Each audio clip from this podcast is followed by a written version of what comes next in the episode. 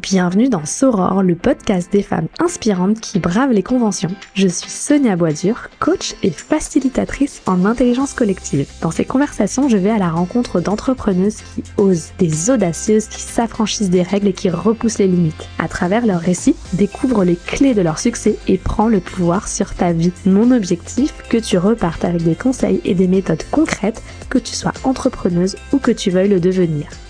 Bienvenue dans Soror, le podcast des femmes entrepreneuses. Je reçois des femmes qui nous parlent de leur parcours d'entrepreneuriat et qui nous donnent des astuces et des tips pour réussir. Dans cet épisode, je reçois Julia Cantarajou, qui est hôte de podcast mais qui est aussi conférencière. Elle nous explique comment est-ce qu'on se lance en tant que conférencière, quelles sont euh, les bonnes pratiques, les compétences à développer. Julia nous parle aussi de se développer sa visibilité sur les réseaux sociaux et notamment sur LinkedIn, comment bâtir sa marque personnelle. Je vous laisse euh, découvrir le parcours de Julia, qui est une jeune femme hyper inspirante et euh, super mature.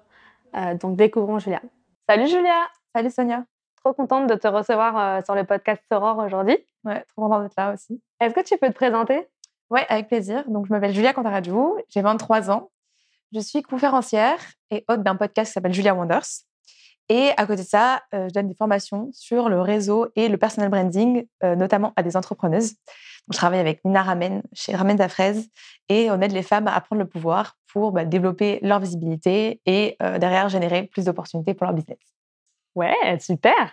Donc euh, je vois que tu as plusieurs euh, activités et tu as le podcast aussi. Ouais. donc tu fais des conférences, le podcast, tu aides les femmes à prendre la parole en, sur les réseaux sociaux et notamment sur LinkedIn. Ouais. Ça fait une palette d'activités. quel âge t'as, Julia? 23 ans. Ouais. c'est bon, t'assumes euh, de répondre à la question. C'est aujourd'hui mon âge. Parce que j'ai vu que tu avais fait un post LinkedIn en disant euh, j'ai mis du temps à assumer euh, bah, l'âge que j'ai. pourquoi, en fait? Parce que je trouve que en fait, quand tu es jeune et que tu entreprends, tu as un risque que les gens ne te prennent pas trop au sérieux mmh. et qu'ils aient l'impression que tu n'as pas de compétences, en fait. Parce que tu es jeune et tu es relativement peu expérimenté, c'est-à-dire que peut-être que tu entreprends depuis 2-3 ans, sauf qu'en fait, c'est fou, en 2-3 ans, quand tu te mets à étudier un sujet, les compétences que tu peux développer. Euh, et du coup, moi, ça a été mon cas. Et mmh. bah, toutes mes clientes, elles ont euh, souvent le double de mon âge, tu vois. Donc, mmh. c'était un peu difficile pour moi au début d'assumer ma légitimité et de me sentir euh, bah, à l'aise dans les retours que je faisais, tu vois, de ouais, prendre confiance en moi, en fait, dans mon expertise et tout ça. Et donc, du coup, je le cachais parce que j'avais peur que ça me fasse perdre des opportunités. Donc, pas forcément dans mes clientes euh, chez Ramène ta fraise, mais tu vois, euh, quand je donnais des conférences, par exemple, face à des étudiants, mmh. j'avais trop peur de dire mon âge parce qu'en fait, je disais pas aux gens que j'étais moi-même étudiante parce que j'avais peur que ça me décrédibilise. Alors que, en fait, je me rends compte que ça peut aussi être une force d'intervenir devant des étudiants euh, quand tu as le même âge qu'eux, parce que du coup, ils peuvent beaucoup mieux s'identifier à toi, mmh. et aussi parce que tu comprends beaucoup mieux la cible que tu as en face de toi. Ouais, et puis, enfin, je trouve que c'est pas parce que tu es jeune que tu n'as pas, pas une certaine maturité. Et nous, on se connaît un petit peu. Et moi, ce qui m'a toujours bluffé chez toi, justement, c'est ta maturité. Et, euh, et vraiment, j'avais envie de te demander, mais d'où elle te vient cette maturité? C'est quoi ton histoire? Qu'est-ce qui a fait que bah, tu es une jeune femme qui, je trouve, tu vois, est hyper. Euh, euh enfin, ouais, mature, c'est le mot. Euh, bah, je pense que c'est parce que j'ai grandi. Enfin, c'est ma mère qui m'a éduquée. Mmh. Et donc, du coup, on a... j'ai grandi avec elle. Donc, mes parents sont séparés. Et je pense que depuis que je suis toute petite, euh, ma mère, elle m'a beaucoup demandé conseils ou elle m'a beaucoup partagé ses entre guillemets difficultés d'adulte comme à une adulte. En fait, elle m'a toujours parlé comme à une adulte, même quand j'étais toute petite. Et du coup, bah, je pense que ça m'a créé une maturité euh, assez tôt. Euh, et, et même que depuis que je suis toute petite, en fait, je suis tout le temps entourée d'adultes. Tu vois, je vais tout le mmh. temps, enfin, j'allais tout le temps avec elle, voir ses amis. En fait, je passais beaucoup plus de temps avec des adultes qu'avec des, pas des jeunes de mon âge, mais presque, tu vois. Et, et je me suis bah, assez vite sentie à l'aise avec des gens beaucoup plus âgés que moi. Mmh. Et je pense qu'aujourd'hui, ça se ressent, tu vois. C'est, euh, bah, tu passes plus de temps avec des gens qui sont plus âgés que moi qu'avec des gens de mon âge, euh, même si j'ai plein de potes qui ont mon âge et que c'est pas un sujet, tu vois. Mais, euh, mais j'apprécie vachement. Enfin, j'ai des amis qui sont 10 ans plus que moi, tu vois. Et tu ressens un décalage avec des gens qui ont plus ton âge? Bah ça, c'était une de mes grandes peurs justement parce que, tu vois, cette année, je suis retournée à l'école, donc j'ai mmh fait, fait, je fais ma dernière année d'études là. Et juste avant, j'avais fait une année de césure. Donc mmh. pendant un an, j'étais à fond dans l'univers entrepreneurial. Et j'apprenais vachement en fait de retourner à l'école parce que j'allais, enfin, je me disais ouais, je vais ressentir un énorme décalage avec mmh. les jeunes de mon âge et tout. Mais en fait, pas tant que ça en vrai. Et au contraire, je pense que ça me fait du bien aussi d'être aussi avec des gens de mon âge, de me lâcher un peu la grappe aussi parce que du coup, je me compare tout le temps, sinon à des gens qui sont plus expérimentés, qui ont plus de, bah, de, bagages, tu vois, dans l'entrepreneuriat. Et ça me fait du bien aussi de retourner avec des jeunes de 23 ans et de me dire, en fait, Julia, prends ton temps, en fait. Tu vois, t'es pas, pas en retard. tu vois, tout le monde se cherche, tout le monde est en train de bah, découvrir un peu ce qui lui plaît, etc. Donc, non, ça va. On n'aurait pas trop de décalage. Ok, trop bien. Tu fais, organises des conférences. Tu en as parlé juste avant. Ouais.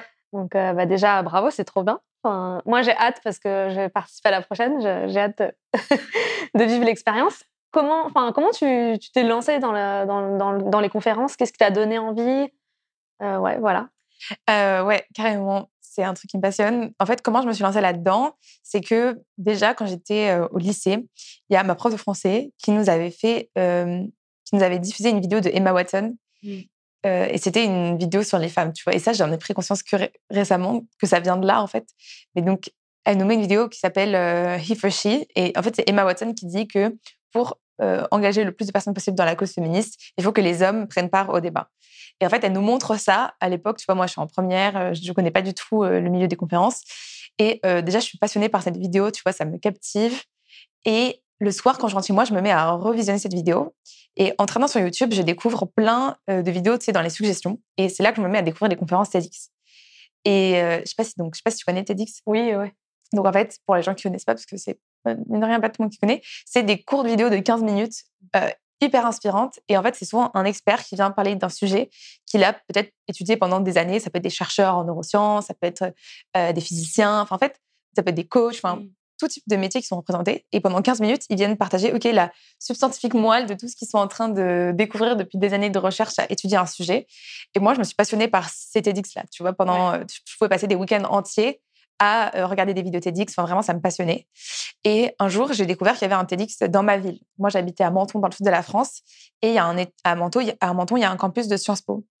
Et euh, les étudiants organisaient un événement euh, TEDx. Et donc, j'assiste en vrai et je ressens un truc hyper fort à ce moment-là, tu vois. Il y a plusieurs conférences où je pleure à la fin, tellement je suis émue. c'est beaucoup de storytelling aussi, donc les gens partagent leur histoire. tu vois, c'est vraiment hyper émouvant. Et donc, à la fin, il y a les étudiants qui montent sur scène pour, bah, c'est toute l'équipe d'organisation et tout. Et en fait, quand je les vois, je me dis, OK, c'est ça que j'ai envie de faire. Donc, à ce moment-là, je suis encore lycéenne et j'allais, j'allais rentrer en école de commerce. Et après, dès que je fais ma prépa pendant deux ans, donc pendant deux ans, je travaille, tu vois, enfin, prépa, c'est plutôt très académique, donc tu bachotes, tu bachotes. Et dès que je termine ma prépa, j'arrive en école de commerce. Et là, j'ai qu'une idée en tête, c'est rejoindre le TEDx de mon école. Et donc là, du coup, j'ai la casquette d'organisatrice. Et j'adore ça, tu vois. en fait, dans mon rôle, c'est de trouver des speakers inspirants. Et ensuite, c'est de les accompagner dans la mise en forme de leur message pour que le jour J, il soit le plus impactant possible et qu'ils transmettent vraiment ce qu'ils ont dans les tripes, tu vois, ce qui, leur tient à cœur. Et franchement, je passe deux années incroyables je me sens totalement à ma place. je rencontre plein de gens ultra inspirants. Tu vois, je rencontre par exemple Maud Caillot, qui est la fondatrice de Gringot. C'est une néobanque et je la rencontre il y a trois ans, à l'époque où elle venait de lancer sa banque. Et aujourd'hui, elle a réussi à lever je sais pas combien d'argent grâce à sa communauté très vite. Enfin, je rencontre vraiment des profils comme ça qui me marquent très fort et qui marquent aussi le message que je passe dans mes conférences, qui est d'oser réaliser vos rêves. Mmh. Parce que je rencontre pas mal de personnes du coup qui sont ultra ambitieuses, qui ont des projets euh, et des rêves très très ambitieux et qui se donnent aussi les moyens de réussir. Et du coup, Maud, je la, tu vois, c'est une fille de 26 ans qui dit je vais créer une banque. Et tu, sur le coup, bah, personne ne la prenait au sérieux, tout le monde disait mais tu fais n'importe quoi et tout. Et quand je vois trois ans plus tard ce qu'elle a réussi à créer parce qu'elle y croyait et tout, en fait, euh, moi, ça, ça m'émeut vachement, tu vois. J'avais rencontré aussi, par exemple, un champion du monde de boxe, six fois, six fois champion du monde de boxe. Et lui, pareil, tu vois, à 15 ans, tout le monde lui avait dit mais c'est bien beau d'avoir des rêves, mais tu n'y arriveras jamais. En plus, tu as commencé la boxe hyper tard. C'est trop tard pour toi. C'est pas fait pour toi. Et en fait, bah, lui, il a prouvé à tout le monde que si tu crois et que tu te donnes tous les moyens, etc., bah, il a réussi. Et c'est aussi ça, du coup, le message que j'ai envie de faire passer dans mes conférences. Mais donc, du coup, moi, à ce moment-là, pendant que j'étais étudiante, je suis encore, je suis pas encore conférencière. Tu vois, je suis dans les coulisses, je suis dans la partie orga. Tu n'étais jamais montée sur scène. À ce moment-là, tu préparais, mais tu n'as pas eu cette opportunité de prendre la parole euh, pendant un TEDx à ce moment-là? Si, en fait, à ce moment-là, je suis maîtresse de cérémonie. Et donc, du coup, c'est moi qui fais l'intro des speakers, etc. Mmh. Donc, je suis quand même sur scène, j'ai le micro, tu vois, je suis dans, on fait dans un palais des, pas un palais de congrès, ça s'appelle World Trade Center, donc c'est quand même une salle de conférence. Et en fait, je sens déjà que quand je suis sur scène, j'adore ça, tu vois. Mais depuis que je suis toute petite, j'ai toujours aimé prendre la, prendre la parole en public et tout. Et, et oui, le jour de, du CEDX, franchement, je me sens à ma place, je suis dans mon élément, tu vois. Et à la fin, il y a un de mes amis qui avait déjà donné un TEDx qui me dit Bon, bah, Julia, la prochaine, c'est à toi, tu vois. et, et, à l'époque, donc ça, c'est en début 2022, je crois que c'est en mars 2022. Et, et, franchement, ça me fait trop plaisir quand tu me dis ça, parce que bah, c'est trop, c'est vraiment ce que j'ai envie de faire. Et à la fois, je me sens pas, je me sens pas du tout légitime. T'avais quel âge? Bah, du coup, 21 ans. 21 ans, ok. Je me sens pas du tout légitime. Je me dis, bah, j'ai rien à raconter. Euh, j'ai rien fait d'extraordinaire dans ma vie. Donc, euh, qu'est-ce, enfin, tu vois, tous les gens qui font TEDx, pour moi, ils ont un parcours ultra inspirant. Euh, tu vois, ils, mmh. leur parcours et leur message quasiment, tu vois. Moi, je me dis, ouais, bah, moi, j'ai rien fait d'extraordinaire, donc qui va venir m'écouter? Et, et, donc, du coup, j'ai pas mal de syndrome de l'imposteur qui me vient et j'ai du mal à m'en défaire, tu vois. Et ce qui se passe, c'est que du coup, je garde ce projet de faire des conférences dans un coin de ma tête. Je sais que c'est vraiment ça qui m'anime, mais je ne sais pas encore comment je vais y arriver, tu mmh. vois? Je ne sais pas. Et quelques mois plus tard, hasard, je scrolle un jour sur LinkedIn et je tombe sur un gars qui fait des documentaires et des conférences. Et je me dis, tiens, trop, trop marrant. En fait, il a fait la même école de commerce que moi. Et il fait des documentaires et des conférences. Et je me dis, OK, c'est incroyable. Il s'appelle comment? Il s'appelle Samuel Durand.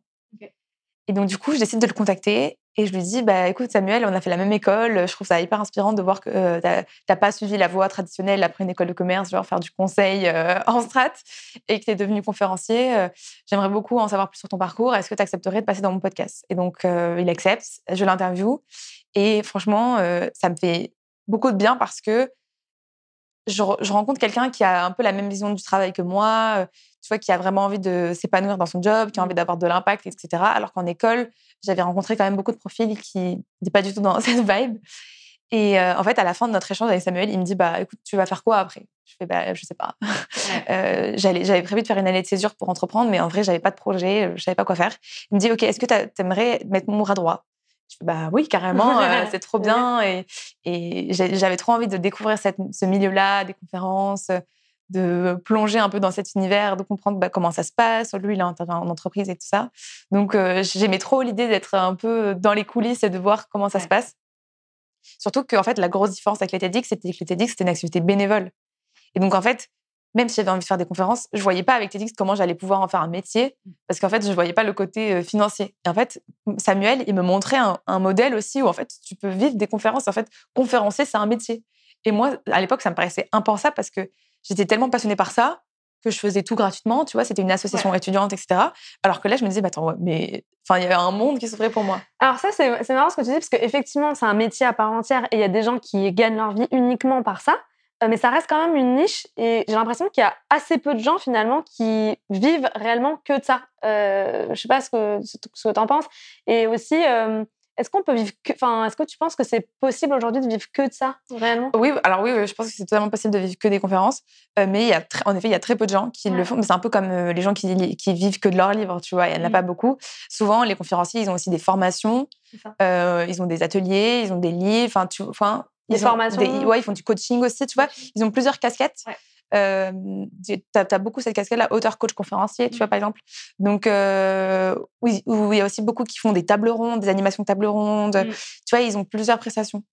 Euh, mais oui, en effet, c'est rare de faire que de la conférence. Ouais, ok. Donc, toi, dans tes conférences, c'est, le nom de ta conférence, c'est Oser rêver grand. Oser réaliser vos rêves. Oh, pardon, oser réaliser vos rêves. Ça pourrait, non, mais ça pourrait être totalement oser rêver grand. ok. Donc, c'est oser réaliser vos rêves. Euh, c'est quoi, toi, ton plus grand rêve, euh, Julia? Parce que du coup, tu, tu, invites les gens à réaliser leurs rêves et du coup à réfléchir à, à leurs rêves. C'est quoi le, le tien? Euh, C'est une très bonne question. Moi, je pense que mon plus grand rêve, c'est, tu vois, de, de, prendre la parole devant genre 3000 personnes. Enfin, tu vois, mmh. c'est... En fait, comment je sais ça? C'est que depuis que je suis petite, mon père, il m'a beaucoup montré le film de, enfin, beaucoup montré l'histoire de Queen. mon père, c'est un grand fan de Queen et euh, depuis toute petite, euh, quand euh, j'étais chez lui, il mettait tout le temps ses clips enfin, sur YouTube, etc. Et en fait, le jour où le film Bohemian Rhapsody est sorti, quand je voyais cette scène où Queen est pour, enfin, fait un concert pour le SIDA, en fait, j'avais les larmes aux yeux à chaque fois que mmh. je voyais cette scène parce que bah, pour moi, c'est un peu être en connexion avec le public, faire passer un message, faire passer une énergie. Et c'est vraiment un truc qui me transporte. Du coup, je pense que c'est ça, mon rêve. C'est prendre la parole devant, tu vois, 3000 personnes. Mais en fait, je pense que j'ai plein d'autres rêves. Tu vois, un de mes grands rêves aussi, c'est de créer une association pour aider les jeunes filles, tu vois, à prendre confiance en elles. Donc, ce serait intervenir peut-être dans des lycées ou dans des, dans des collèges pour que, bah, dès que, en fait, c'est souvent à la puberté que les jeunes filles, elles perdent confiance en elles. Donc, ça, c'est un truc qui me plairait beaucoup, tu mmh. vois. Je, je l'ai fait pas mal d'intervenir dans des lycées aussi mais ouais, ça, ça j'aimerais beaucoup. Ok. Donc, euh, faire une conférence devant 3000 personnes. Aujourd'hui, tu fais une conférence. Enfin, il y a combien à peu près de, de, personnes dans ton public? Ouais. Bah, en? fait, tout dépend du type de conférence que je donne. Quand je donne ces conférences aux réaliser vos rêves, c'est dans une petite salle et c'est volontaire parce que c'est plus un atelier. Et je veux pas qu'on soit trop parce que sinon, ça casse un peu mmh. la dynamique. Donc, on est 30. Et par contre, quand je donne des conférences dans des événements, par exemple, là, lundi, j'ai été au Free Festival pour donner une conférence sur l'entrepreneuriat féminin. Il y avait, je pense, une centaine, 150 personnes. Tu vois, c'est plutôt dans cet ordre-là, 100, 200 personnes. Donc, le parcours de Julia, c'est de 30 à 3000. Voilà. Ce sera tu commences à 30 et tu finis à 3000. Ce sera le titre de son livre, de 30, à 3000. ouais, grave. ok, trop bien. Euh, comment, donc, du coup, tu t'es lancée euh, C'est quoi les skills C'est quoi les compétences qu'il faut avoir pour, pour, euh, pour être conférencière? Ouais, ah, très bonne question. en fait, je pense que déjà, il faut savoir montrer sa vulnérabilité. moi, c'est un truc que je, suis vraiment en train d'apprendre. C'est ce qui est le plus inspirant. C'est pas quand tu montres le côté le plus lumineux de toi ou le côté qui réussit. C'est quand tu montres les coulisses. C'est quand tu montres tes échecs. C'est quand tu montres tes galères. Ça, ça inspire plus les gens que quand tu montres ouais j'ai réussi. Tu vois. Donc moi, et ça m'a fait beaucoup de bien en fait d'apprendre à faire ça. C'est que dans mes conférences, en vrai, tu vois l'envers du décor. Tu vois bah, quand ça marche pas quand euh, en fait j'ai dû prendre un job euh, dans un bar parce que j'avais créé mon entreprise et que j'avais zéro euro de chiffre d'affaires pendant six mois. En fait, c'est ce côté-là que tu montres et ça fait du bien parce que du coup, tu peux t'identifier à quelqu'un parce que tu te rends compte que euh, un parcours c'est aussi semer d'échecs et que avant de réussir à faire des conférences et avant d'avoir une certaine reconnaissance des gens, avant d'avoir des sollicitations pour faire des conférences, bah en fait j'ai traversé un, un désert et je savais pas du coup où j'allais, je savais pas avec à qui j'avais envie de parler. Je savais pas comment les gens allaient me faire confiance pour que je prenne la parole, tu vois. Mmh. Je savais pas comment trouver mes premières opportunités. Donc, euh, ouais, je pense qu'une des premières choses, c'est ouais, va montrer sa vulnérabilité. Euh, bah, le storytelling aussi, c'est en fait comment tu racontes ton histoire, comment euh, tu embarques les gens aussi. Mmh. Donc, bah, ça, le storytelling, c'est hyper puissant, tu vois. C'est vraiment, quand tu maîtrises ça, déjà, tu fais un bond dans ton niveau de prise de parole en public. L'éloquence, forcément aussi. Travailler sur ta voix, travailler sur la rapidité, tu vois, ton élocution. Moi, j'avais tendance à parler très vite. J'ai encore tendance à parler très vite. Donc, j'essaie de me soigner. C'est aussi. du coup, ne regardez pas cette vidéo en x2. Moi aussi, je parle hyper vite, c'est pareil. Ouais, non, c'est ça. C'est aussi tous les petits mots parasites que tu peux avoir, les e, les tu vois. Enfin, j'ai encore plein de types de langage, donc j'essaie de me soigner. C'est le, la gestuelle aussi, le non-verbal. Pareil, avant, j'avais tendance à faire des. À bouger, tout, ouais, à trop bouger, à à être en fait, à donner tellement d'énergie que j'étais limite fatigante à regarder parce que j'étais un testico. Mmh. Donc, je pense que ça, c'est trois grosses compétences. Et puis après, bien sûr, c'est le côté plus expertise. Donc, une conférence, c'est un, médium, en fait, c'est un moyen de transmettre un message, mais l'expertise à développer derrière, c'est qu'est-ce que tu enseignes aux gens.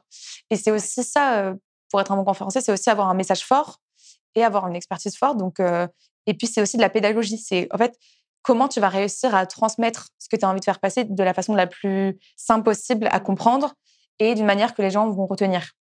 Et donc, en fait, c'est pas les bombarder de théories ou les bombarder de faits, de chiffres et tout. C'est aussi, bah, c'est le lien entre expertise et storytelling. C'est comment tu vas raconter des histoires qui vont faire que les gens, ils vont beaucoup plus se rappeler euh, de ton message que si tu leur avais juste euh, parlé de choses très factuelles. Ouais. Et je me souviens qu'une fois, on a eu une conversation toutes les deux et tu m'as dit, euh, moi, je suis euh, j'admire les conférencières américaines. Mmh J'aimerais euh, être comme elles, etc. Et est-ce que tu peux nous donner un peu des exemples? Parce que j'avoue que moi, je connais pas vraiment de... Je connais des coachs américaines qui sont genre vraiment super fortes. Mais conférencières, euh, je suis curieuse. Ouais, bah, carrément. Alors, dans les, dans les conférencières que j'admire, les, les, premières que j'ai commencé à suivre, donc la première, c'est Mel Robbins. Ah oui, ouais. donc, Mel Robbins, mais qui est coach aussi, tu vois. Et elle, je l'adore parce qu'elle a un côté zéro bullshit mmh. et en même temps, tu vois, elle est cash. Et en même temps, ce que j'aime, c'est qu'elle elle donne beaucoup de conseils très pratiques.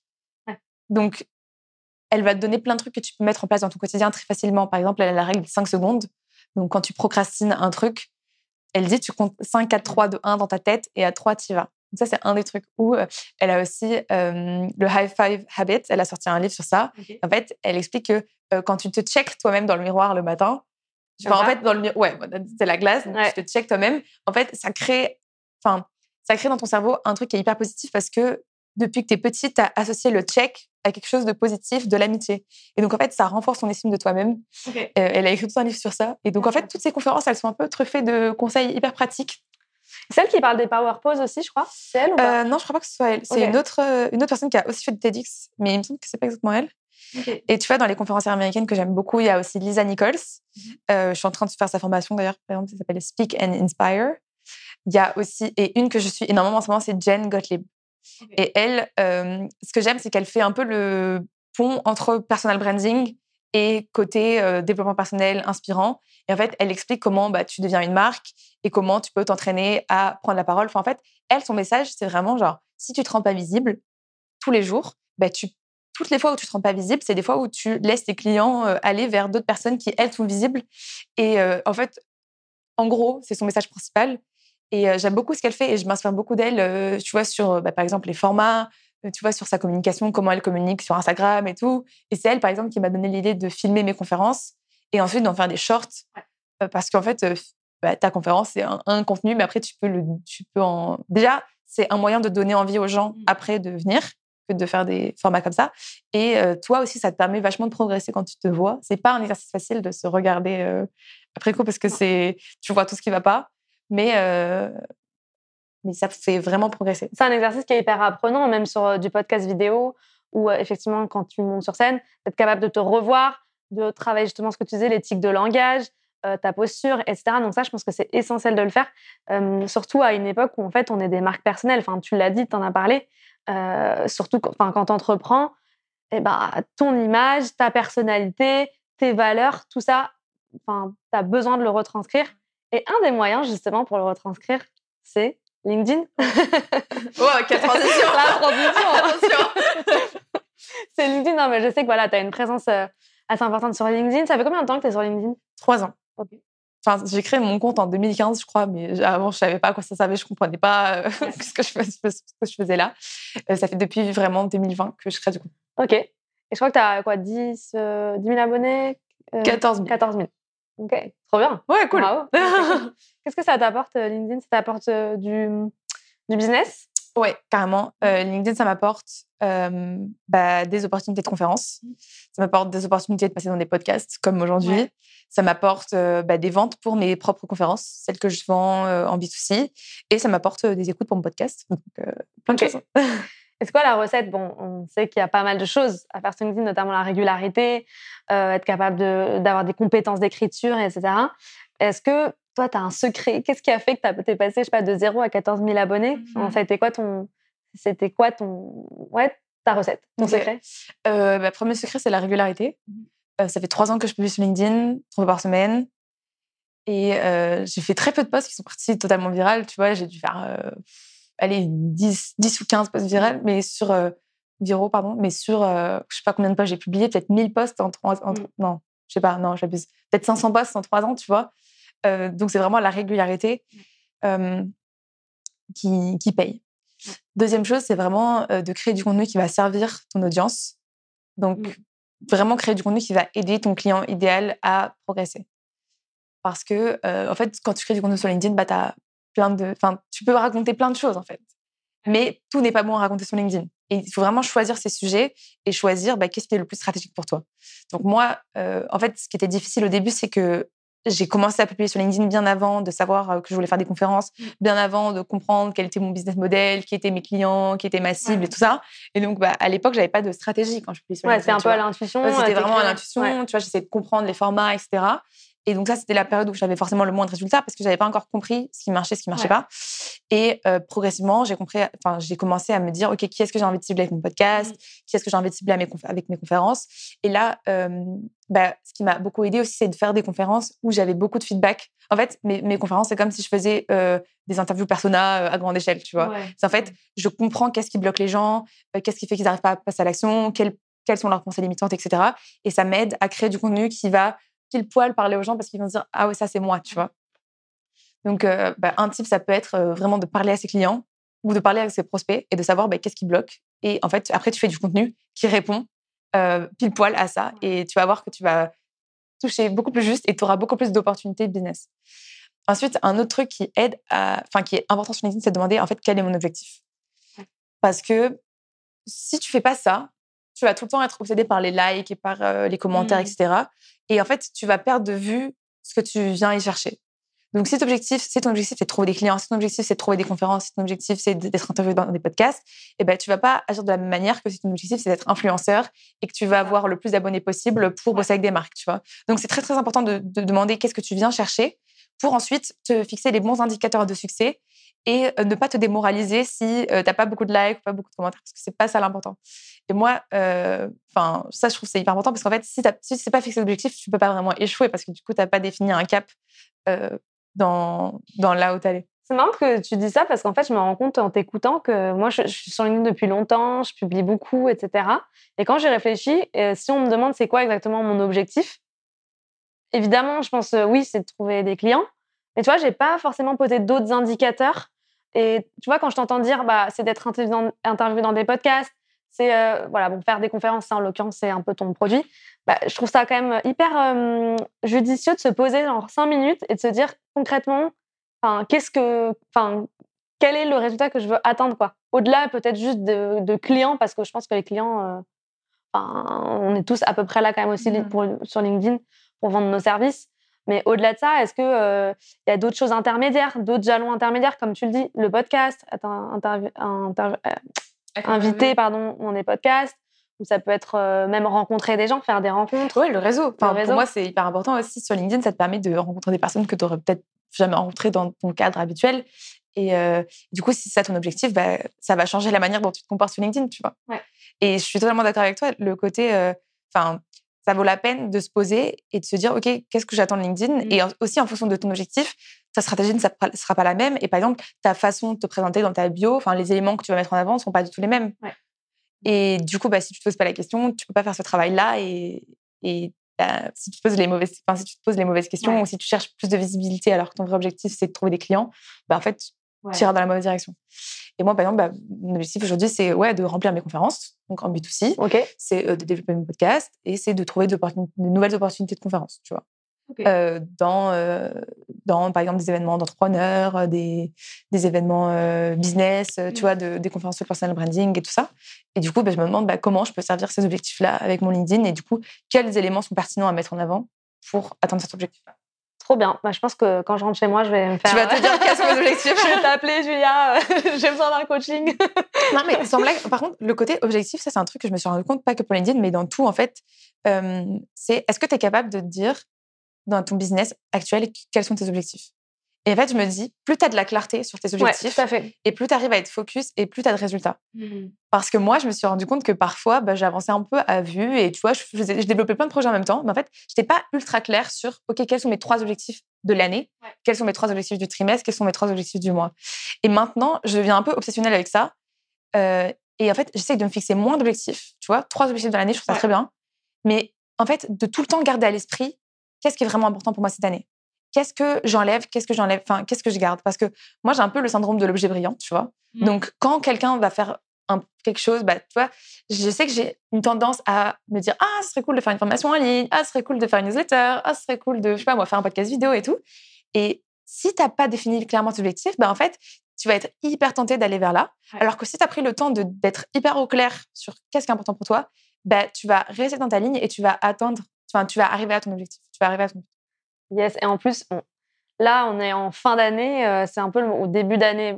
Début d'année, c'est fin d'année, début d'année, c'est le bon moment pour euh, se poser et justement de se dire quels sont mes trois grands objectifs. Donc, euh, bah, on invite chacun, chacune à se poser la question et à peut-être les, nous les écrire dans, le, dans les commentaires sous la vidéo. Ça serait chouette. Ouais, carrément. Est-ce que tu crois au pouvoir de la visualisation?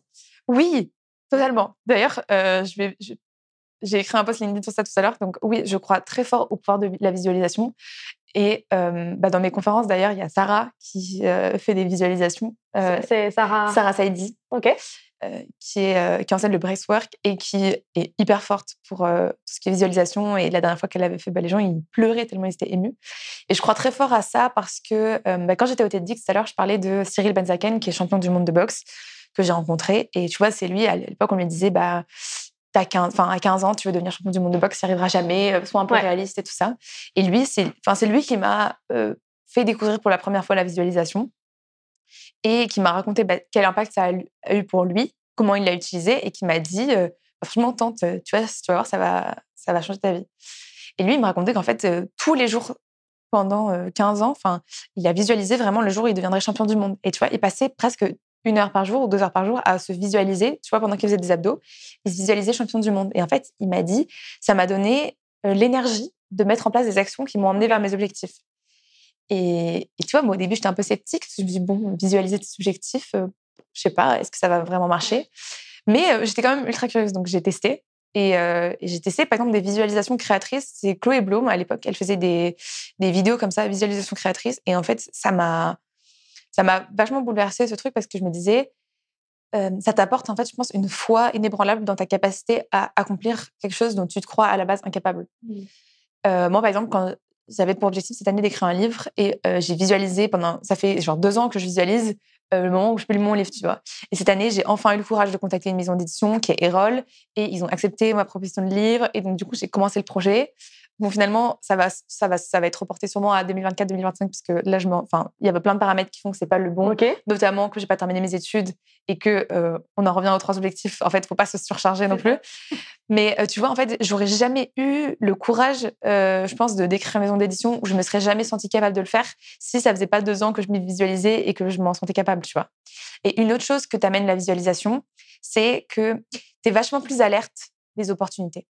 Tu vois, en fait, quand au clair sur le fait que c'est ça ton objectif, c'est là que tu veux aller, et eh ben, tu vas voir les petits signaux, tu vas voir les opportunités, tu vas voir, euh, tu vas entendre les conversations quand il y a quelqu'un qui parle de ça, etc. Et du coup, tu vas pouvoir mieux les saisir. Alors que bah, finalement, quand tu sais pas ce que tu veux, en fait, il y a beaucoup de gens qui savent ce qu'ils ne veulent pas, mais qui savent pas ce qu'ils veulent. Et du coup, bah, la visualisation, ça t'aide à être au clair sur ta vision. Et à te centrer, à t'aligner sur ce que tu veux vraiment. Après, tu vois, sur la visualisation, moi, j'y crois aussi beaucoup.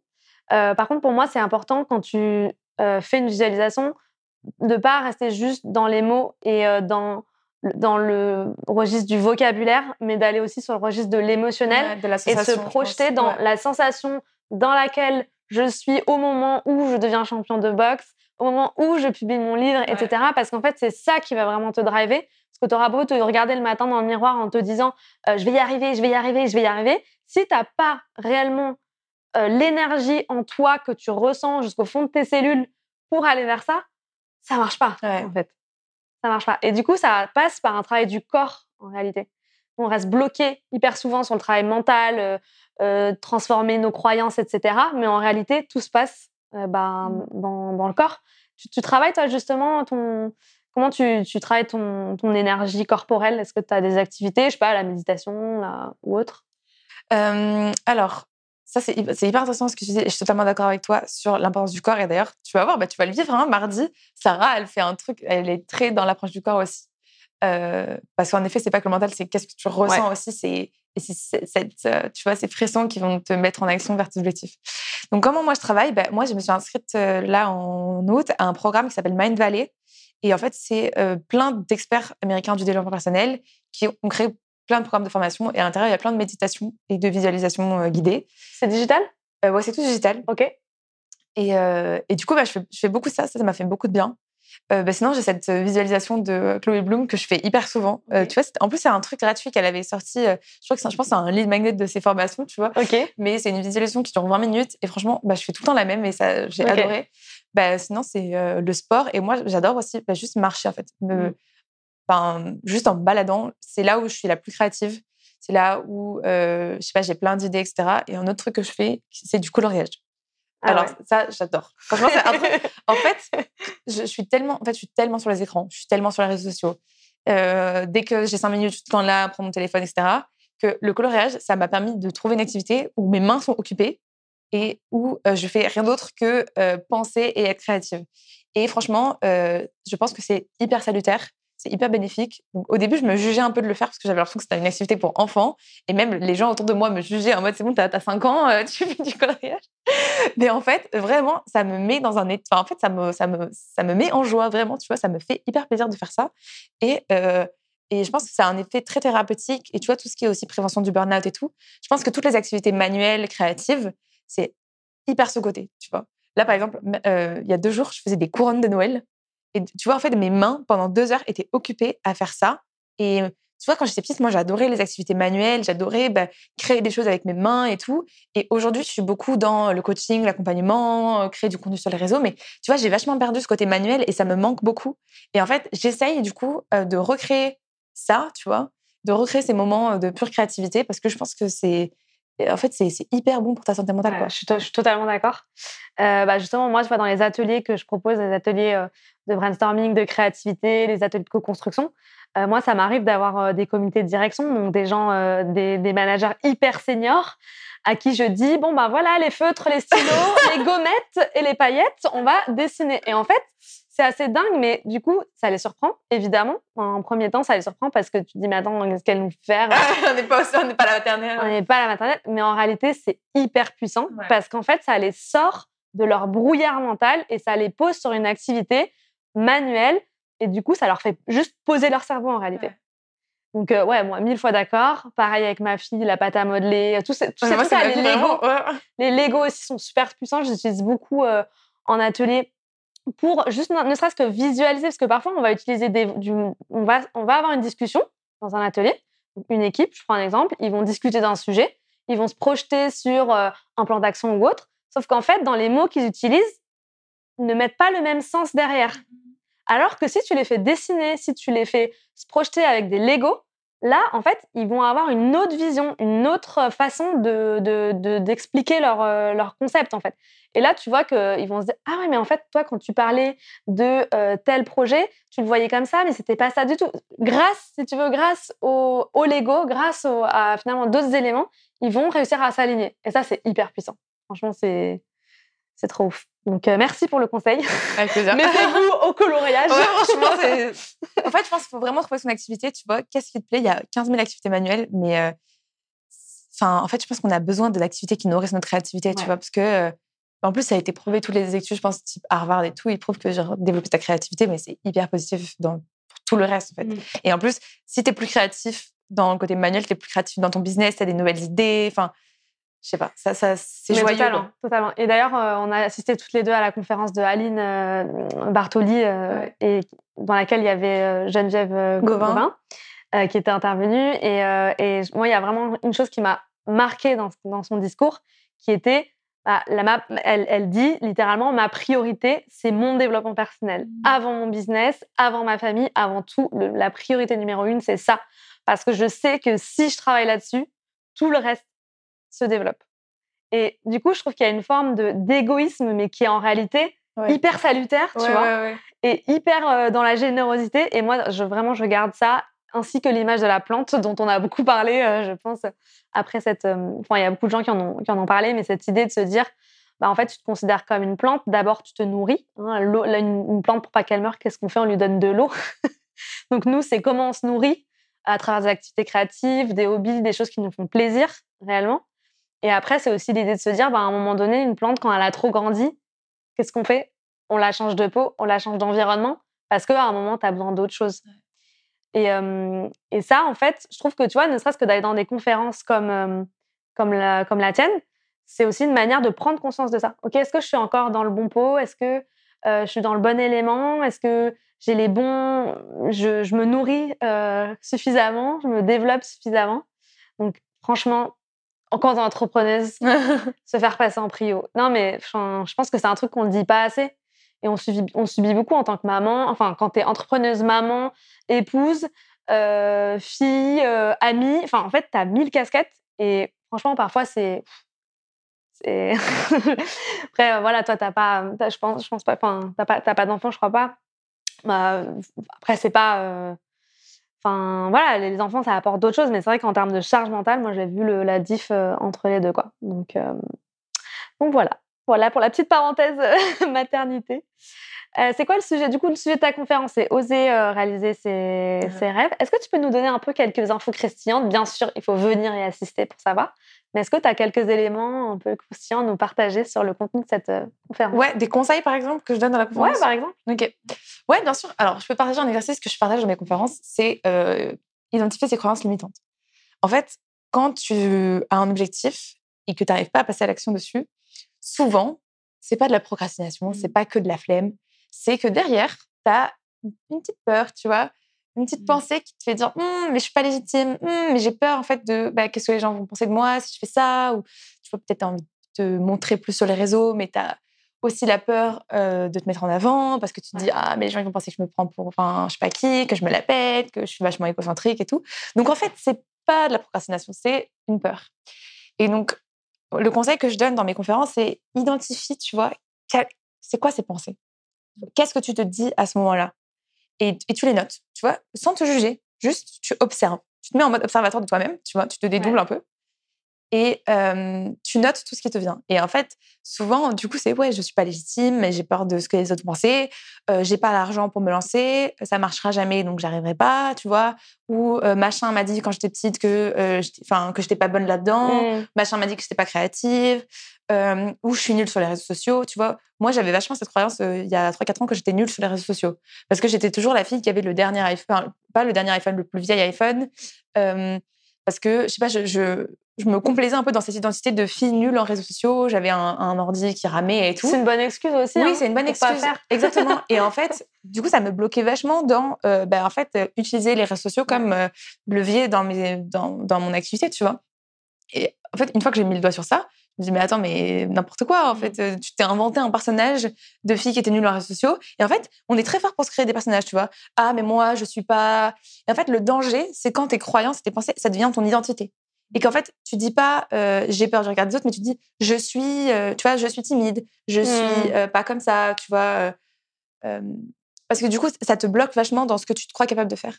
Donc comment faire maintenant? Une fois que tu as identifié tes croyances limitantes ben, c'est de se dire pour chaque croyance tu vas identifier des contre-exemples. Donc tu vas ok admettons tu t'es dit je suis pas légitime. Je suis pas légitime pour par exemple partager du contenu sur LinkedIn parce que c'est le sujet dont je parle le plus au quotidien OK, je suis pas légitime pour créer du contenu sur LinkedIn. bah déjà, ça veut dire quoi pour toi être légitime?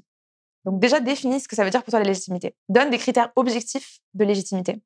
Et ensuite, une fois que tu as des critères objectifs de légitimité, trouve dans ta vie toutes les fois où tu as été légitime selon tes propres critères. Et tu trouves limite 20 exemples à chaque fois de fois où tu as été légitime. Et tu verras qu'en fait, tu es totalement légitime. Et donc, en fait, l'idée de l'exercice, c'est vraiment tout le temps trouver des contre-exemples. je peux te donner un exemple concret du coup il y a Hubert qui, qui, a assisté à ma conférence, Hubert de Saint-Louvain, qui, est, euh, qui accompagne les gens à se libérer de leur addiction aux écrans pour devenir plus productifs. Hubert, son rêve, c'était de donner un TEDx. Censé de donner un TEDx. Donc, la première partie de la conférence, c'est définir ses objectifs. Donc, il définit ses objectifs. Mais par contre, après, on arrive à la deuxième partie, croyances limitantes. Et là, il dit, bah, en fait, je suis pas légitime, euh, tu vois, j'ai pas assez d'expérience là-dedans, etc. Donc, en fait, il note toutes ses croyances. Et hum, il se dit, bah, il fait cet exercice de dire ça veut dire quoi être légitime pour moi? Et en fait, il se dit, bah, ça veut dire accompagner des personnes et avoir des mmh. résultats, ça veut dire bah, peut-être euh, avoir une certaine visibilité, avoir une certaine forme de reconnaissance. Et il se rend compte que bah, il a déjà accompagné des personnes et ça a transformé leur vie. Il a déjà été interviewé sur le Figaro, euh, il a créé une communauté de 3000 personnes sur LinkedIn. Et en fait, à la fin, il s'est dit, bah, OK, en fait, je suis légitime. Et euh, c'est hyper marrant. À la fin, dans la salle, il y avait une fille qui était étudiante à Centrale et qui, comme moi, euh, était en contact avec des organisations TEDx. Et en fait, euh, elle lui a donné euh, le contact. Et en fait, à la fin, il a eu une opportunité de faire un TEDx à Centrale. Et je trouve que c'est hyper marrant parce que c'est aussi au moment où tu débloques au niveau mindset qu'il y a aussi des opportunités qui se débloquent, tu vois. Moi, je crois beaucoup que tu attires ce que tu penses mériter. Et je, crois vraiment énormément à ça. Et en fait, si tu te crois pas, si tu, penses, si tu penses pas mériter quelque chose, tu, ne vas pas l'attirer, tu vois. Ouais, je suis d'accord. Et tu vois, c'est marrant parce qu'on parle souvent des gens qui ont le syndrome de l'imposteur syndrome de l'imposture, mais on parle pas euh, tellement des gens qui sont dans un phénomène inverse. Tu vois, moi, par exemple, c'est pas que je me sens surlégitime sur tout, mais souvent, je, vais souvent agir avant de réfléchir. Mmh. Tu vois, c'est-à-dire que je vais pas me poser mille questions, c'est que je vais faire quelque chose. En fait. Ouais, j'ai plutôt un biais pour l'action. Et après, je vais me dire, oh là là, attends, qu'est-ce que j'ai fait Et je vais évaluer ce que j'ai fait après, mais parfois, c'est trop tard. Ah Et donc, j'ai pas forcément ce truc-là, ce qui est pas mieux. Hein. Je dis pas que c'est mieux, mais du coup, je me sens légitime dans beaucoup de trucs. J'entreprends beaucoup de trucs, parfois euh, trop de trucs. On en a parlé euh, du fait de rester focus et tout. mais euh, mais peut-être aussi, parfois, je manque de hum, prise de recul, tu mmh. vois. donc, il y a un peu aussi les deux. On parle souvent du syndrome de, de l'imposteur. D'ailleurs, ça a pas de nom, ce truc-là. Enfin, je crois pas l'excès de confiance. non, mais je pense, je pense pas que, non, je pense même pas que ce soit un excès de confiance, mais c'est juste que tu passes vite à l'action. En fait, tu te poses zéro question. Enfin, tu, tu te poses des questions, bien sûr, mais euh, je connais d'autres personnes comme ça. Je sais, sais pas comment ça s'appelle, mais en fait, je pense que c'est compatible avec le syndrome de l'imposteur. Enfin, c'est, oui, autre remarque, t'as raison. Ouais, c'est plutôt sur le passage à l'action. Alors que le syndrome de l'imposteur, c'est plus ouais, un sentiment euh, que tu. Ouais, ok. Mais oui, oui, après, c'est répandu, surtout chez les femmes. Ouais. oui. Donc, euh, ok, trop bien. Donc, euh, tu nous parles de, des croyances limitantes sur, ton, sur ton, ta conférence. Un autre petit. Un petit euh, truc, bah, autre chose, en fait, autre chose dont je, dont je, parle énormément dans cette conférence, c'est l'importance du réseau. Et surtout, l'idée, c'est de dire que pour atteindre tes objectifs, entoure-toi de personnes pour qui c'est normal de faire ce que tu voudrais faire. Mmh. Et j'en ai parlé tout à l'heure. Tu vois, le jour où j'ai voulu devenir conférencière, je suis devenue bras droit d'un conférencier. Et en fait, du coup, j'étais baignée dans un environnement de gens qui vivaient des conférences. Et tu vois, au niveau mindset, pareil, ça te débloque énormément de choses parce que t'es plus dans ah ouais, mais c'est trop dur d'en vivre, il n'y a pas beaucoup de gens qui en vivent et tout. T'as des exemples devant toi. As des exemples devant toi de gens et du coup, tu comprends comment ils font, tu développes le bon réseau, tu tu deviens un peu une éponge aussi, tu vois, tu reprends un peu leur façon de parler, euh, tu vois, enfin, tu, tu absorbes. Et pour moi, ça, c'est très, très important. Et c'est ce qui a motivé aussi mon déménagement parce que moi, j'habitais à, à, Menton avant, dans le sud de la France. Et le jour, enfin, quand j'ai vraiment voulu devenir conférencière, j'ai déménagé à Paris parce que je savais que bah, c'était là que la mmh. plupart des conférenciers étaient et tout ça. Et je m'étais dit, j'ai besoin d'être dans un environnement de gens qui font ce que j'ai envie de faire pour progresser. c'est trop ça. Je me souviens que j'ai un directeur marketing à l'époque quand j'étais salariée, que je travaillais dans le luxe. Et il m'avait dit une phrase qui m'a marquée. Il m'a dit en fait, Sonia, si tu veux euh, passer, si tu as un poste en tête que tu as envie d'occuper, je sais pas si demain tu as envie de devenir directrice marketing, en fait, tu dois te comporter comme si tu l'étais déjà. Et en fait, ce sera naturel pour tout le monde que tu le deviennes. Et j'ai trouvé ça tellement vrai, ça m'a marqué et je c'est vraiment quelque chose que j'ai gardé. Et effectivement, bah, quand tu as un objectif, c'est comme, comme tu le dis très bien, entoure-toi des gens et fais comme si tu déjà, étais déjà arrivé. Quoi. C'est vraiment ça. Donc, euh, ok, trop bien. Dans une de tes publications LinkedIn, j'ai vu que tu parlais d'un truc qui m'a interpellée. Tu parles du minimum viable dream. Est-ce que tu peux nous dire ce que c'est? Oui, bien sûr. Alors, moi, j'ai créé un concept qui s'appelle le minimum viable dream. Et tu vois, en startup, on parle souvent de minimum viable product. Donc, en fait, c'est euh, la version la plus petite d'un produit que tu peux présenter à des investisseurs ou que les gens peuvent déjà utiliser pour euh, tester des fonctionnalités d'un produit. Moi, j'adore ça pour le rêve parce que tu vois, ça peut faire super peur de te dire, je sais pas, par exemple, ton rêve, c'est de donner euh, des conférences devant 3000 personnes comme moi, ou ton rêve, c'est de faire le tour du monde, euh, ou ton rêve, c'est, euh, je sais pas moi, de lancer, de créer ton entreprise et d'impacter des milliers de personnes. En fait, tu vois pas trop comment tu vas y arriver et tu as la vision, mais en fait, le chemin est tellement flou que ça te bloque, en fait. tu sais pas par où commencer. Du coup, le minimum viable dream, c'est en fait te fixer un objectif qui soit suffisamment challengeant pour avoir l'impression que tu avances, enfin, c'est même pas une impression, c'est pour vraiment avancer vers cette vision-là. Mmh. En même temps, suffisamment simple pour que tu puisses y aller sans trop de friction, tu vois. Donc, si je te donne un exemple, si ton rêve, c'est de faire une conférence devant 3000 personnes, bah, organise ta première conférence devant 30 personnes. C'est pas ce que tu es un peu en train de faire. C'est ce que je suis en train de faire, mais donc je m'applique, j'essaie d'être cohérente, tu vois, avec ce que je dis. non, si, ton rêve, c'est de faire le tour du monde, bah, en fait, tu peux très bien commencer par euh, faire le tour de ta région, tu vois. Ou je sais pas, si ton rêve, c'est de traverser l'Europe à vélo, ben, commence par traverser ton département à vélo, tu vois. Et en fait, c'est... J'ai rencontré Kylian Talin la semaine dernière. Il m'a dit, en fait, essaye d'être extrêmement ambitieux à long terme et extrêmement peu ambitieux à court terme. Et j'aime trop cette phrase parce que c'est trop bien de rêver grand et d'avoir des grands objectifs, mmh. mais en fait, c'est aussi hyper important d'être très pragmatique et en fait de te demander comment tu peux vite passer à l'action. Parce qu'il n'y a que l'action qui va te faire avancer et qui va te faire passer de 0 à 1. Mm. Et en fait, le passage de 0 à 1, c'est vraiment le plus difficile. Et le minimum viable dream, ça te permet vraiment de te donner l'élan pour te lancer. Bien. Donc, c'est ne pas regarder le sommet de la montagne. Exactement. Mais regarder vraiment les petites étapes. C'est vraiment la stratégie des petits pas. Stratégie des petits pas. Bien. Donc, du coup, ce qu'on peut faire, c'est aussi inviter nos, auditrices à réfléchir à OK, j'ai un gros euh, rêve, j'ai un grand rêve. quelle est la première petite étape que je peux mettre en place, la première petite pierre à l'édifice que je peux poser? Et ça, c'est hyper puissant. Ouais, exactement. C'est en fait avoir un gros objectif, de ce gros objectif, en faire un tout petit objectif, et ensuite, pour ce plus petit objectif, de dire quelle est la première étape à faire pour accomplir ce petit objectif. Euh, autre sujet qui m'a marqué, je pense que ça devait être aussi dans un de tes posts LinkedIn ou peut-être dans ton podcast, je ne sais plus, mais en tout cas, bah, je vous invite à, à la fois à regarder les, posts de, Julia, mais aussi le podcast qui est franchement qui est passionnant. Euh, je crois qu'à un moment, tu parles de Mel Robbins, donc euh, la fameuse Mel Robbins conférencière, qui parle de la jalousie. C'est elle, hein, c'est ça? La jalousie, souvent, c'est perçu comme quelque chose de, un sentiment négatif. Quand tu ressens de la jalousie vis-à-vis de quelqu'un, bah, ça veut dire que tu l'envies et c'est pas forcément, c'est vu comme quelque chose de mal. Et toi, tu dis, inspiré des propos de Mel Robbins, non, faites-en quelque chose de positif. Tu peux nous expliquer? Ouais, avec grand plaisir. en fait, ouais, moi, j'ai ressenti beaucoup de jalousie parfois pour certaines personnes, surtout quand bah, moi, j'étais bloquée dans une situation et tu vois, bah, par exemple, cette période dont je te parlais tout à l'heure, où en fait, je venais de créer mon entreprise et j'étais en train de bosser dans un bar pour 5 euros de l'heure et en fait, je me sentais trop nulle parce que je n'arrivais pas à trouver des clients, je savais pas ce que je voulais, etc. Et je me comparais vachement à des personnes qui, bah, selon moi, avaient tout réussi, tu vois. Mmh. Et du coup, j'étais jalouse de ces personnes-là. Et Mel Robbins, ce qu'elle dit, c'est qu'en fait, la jalousie, c'est un indice. En fait, la jalousie, c'est un indice de ce qui est vraiment important pour toi et de la direction que tu as envie de prendre. Mmh. Et ça m'a fait vachement reconsidérer ça parce que moi, je me jugeais énormément d'être jalouse. Parce que je me disais, ah, t'es une mauvaise personne, tu devrais être content pour les gens et tout. Et du coup, je m'en voulais. Tu vois, non seulement j'étais jalouse, mais en plus, je m'en voulais. Donc, tu vois, tu rajoutes de la, culpabilité, sur la culpabilité.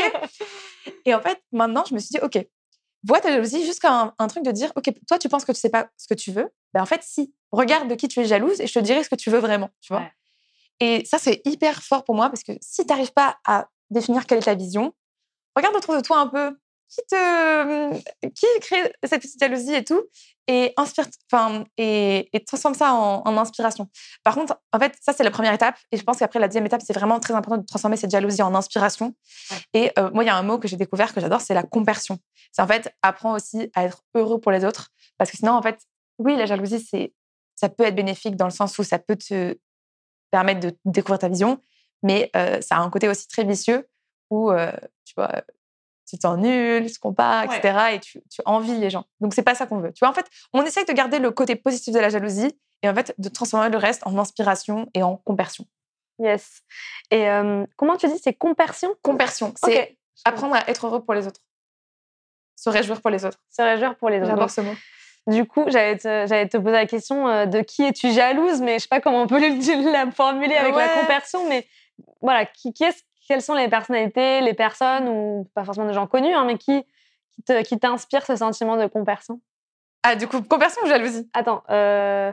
non, enfin, jalousie. jalousie. Ah oui, oui, compersion, oui, oui, non, je parle bien de la jalousie. Ok, ok.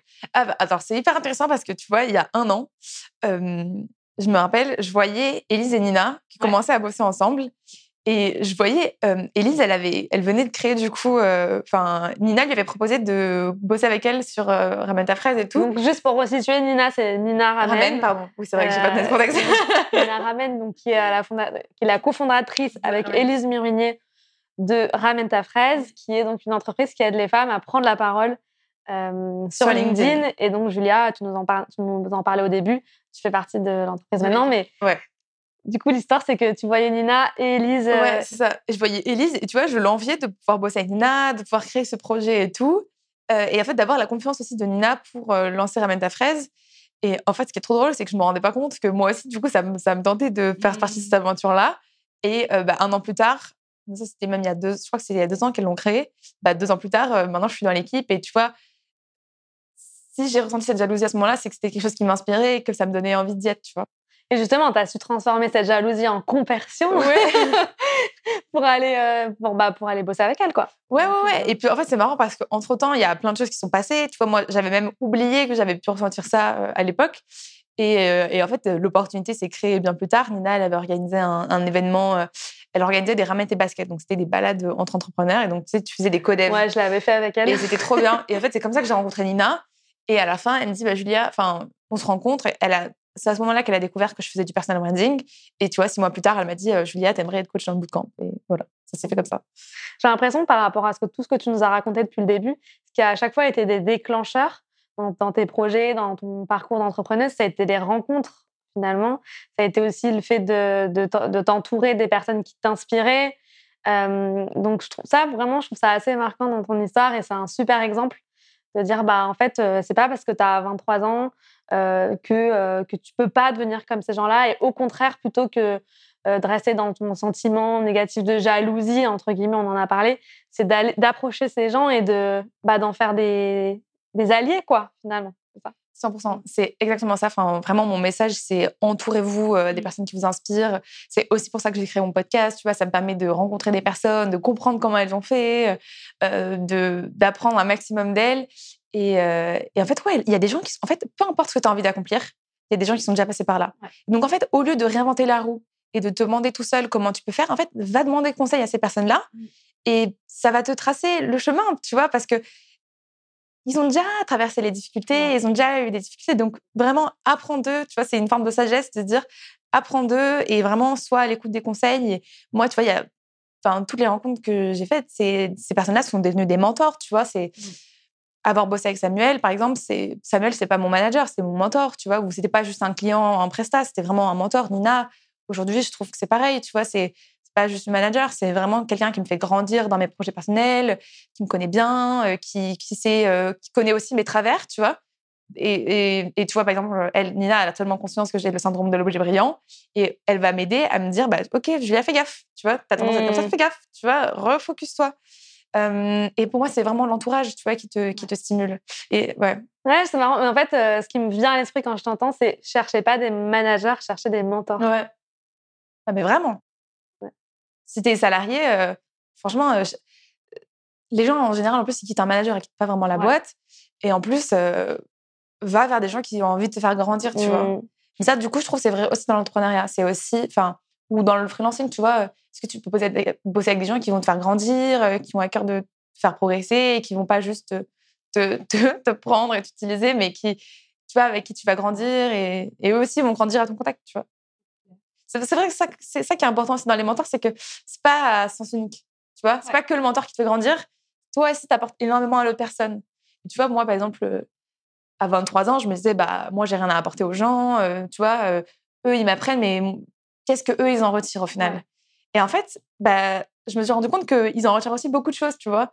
Et moi, je m'en rendais pas forcément compte. Et même encore aujourd'hui, c'est ça serait difficile de dire bah, qu'est-ce que je leur ai apporté, mais en même temps, je pense que je leur apporte ce côté peut-être un peu audacieux, euh, tu vois, mmh. remettre les choses en question, euh, tester de nouvelles choses. Euh, ce côté aussi bah, ambitieux, tu vois.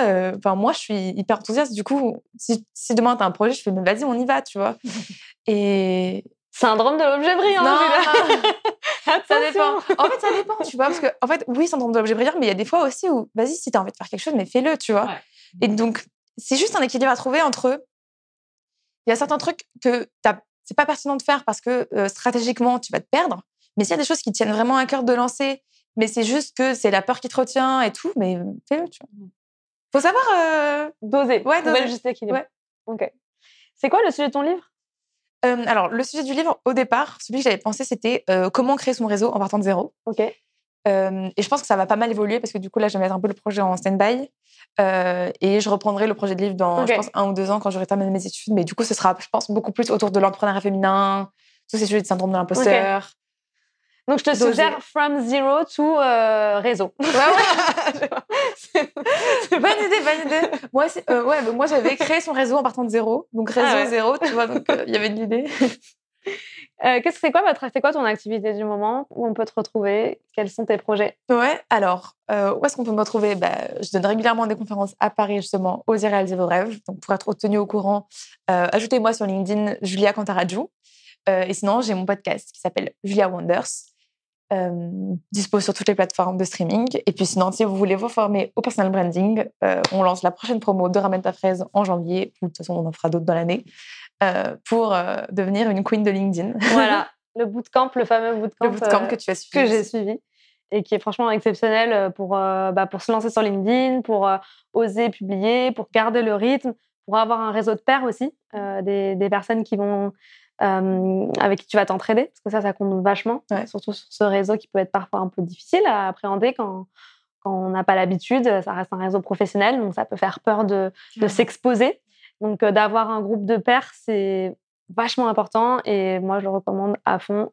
Et donc, toi, Julia, t'es coach dans le bootcamp, c'est ça? C'est ça. Voilà. Donc, si vous voulez vous faire coacher par Julia pour LinkedIn, eh ben, le bootcamp Ramène ta fraise, je le recommande à fond. Merci Julia en tout cas. Merci à toi, j'ai adoré ce moment. Merci. J'ai oublié de te dire un truc hyper important. Abonne-toi à la chaîne parce que ça m'aide à continuer le projet et surtout si tu tiens à soutenir l'entrepreneuriat féminin, c'est ultra important. Alors abonne-toi. Allez, moi j'y go. J'espère que le parcours de mon invité t'a inspiré. J'ai deux questions pour toi. Quels sont tes grands apprentissages suite à l'écoute de cet épisode? Que vas-tu mettre en place dès demain? Je t'invite à prendre en note tes réponses et à me les partager via les réseaux sociaux. Si cet épisode t'a plu, abonne-toi à la chaîne YouTube et laisse un avis 5 étoiles sur Apple Podcast.